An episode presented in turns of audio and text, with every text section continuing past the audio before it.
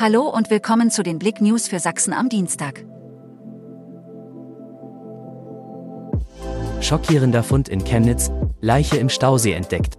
Am Montag wurden Rettungskräfte und Polizei gegen 10 Uhr in Chemnitz zur Oberfrohnaher Straße 165 gerufen. Aus dem Stausee Rabenstein wurde eine leblose Person geborgen.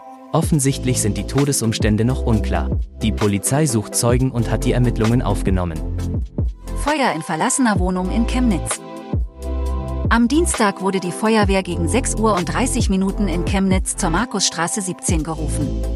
Dort war in einer Wohnung in der zweiten Etage ein Brand ausgebrochen. Die Bewohner der Wohnung waren nicht anwesend. Es wurden 20 Personen evakuiert. Diese Bundesstraße im Erzgebirge ist ab sofort für mehrere Monate dicht.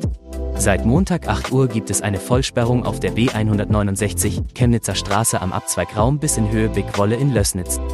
Die Gesamtbaumaßnahme der Fahrbahnerneuerung auf der B169 soll bis voraussichtlich Ende November in mehreren Bauabschnitten bis zum Ortseingang Gablenz abgeschlossen sein.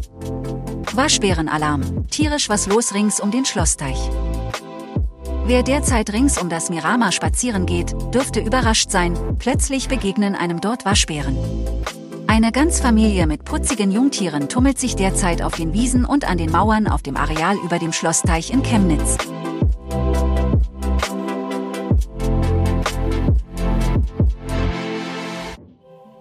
Danke fürs Zuhören. Mehr Themen auf blick.de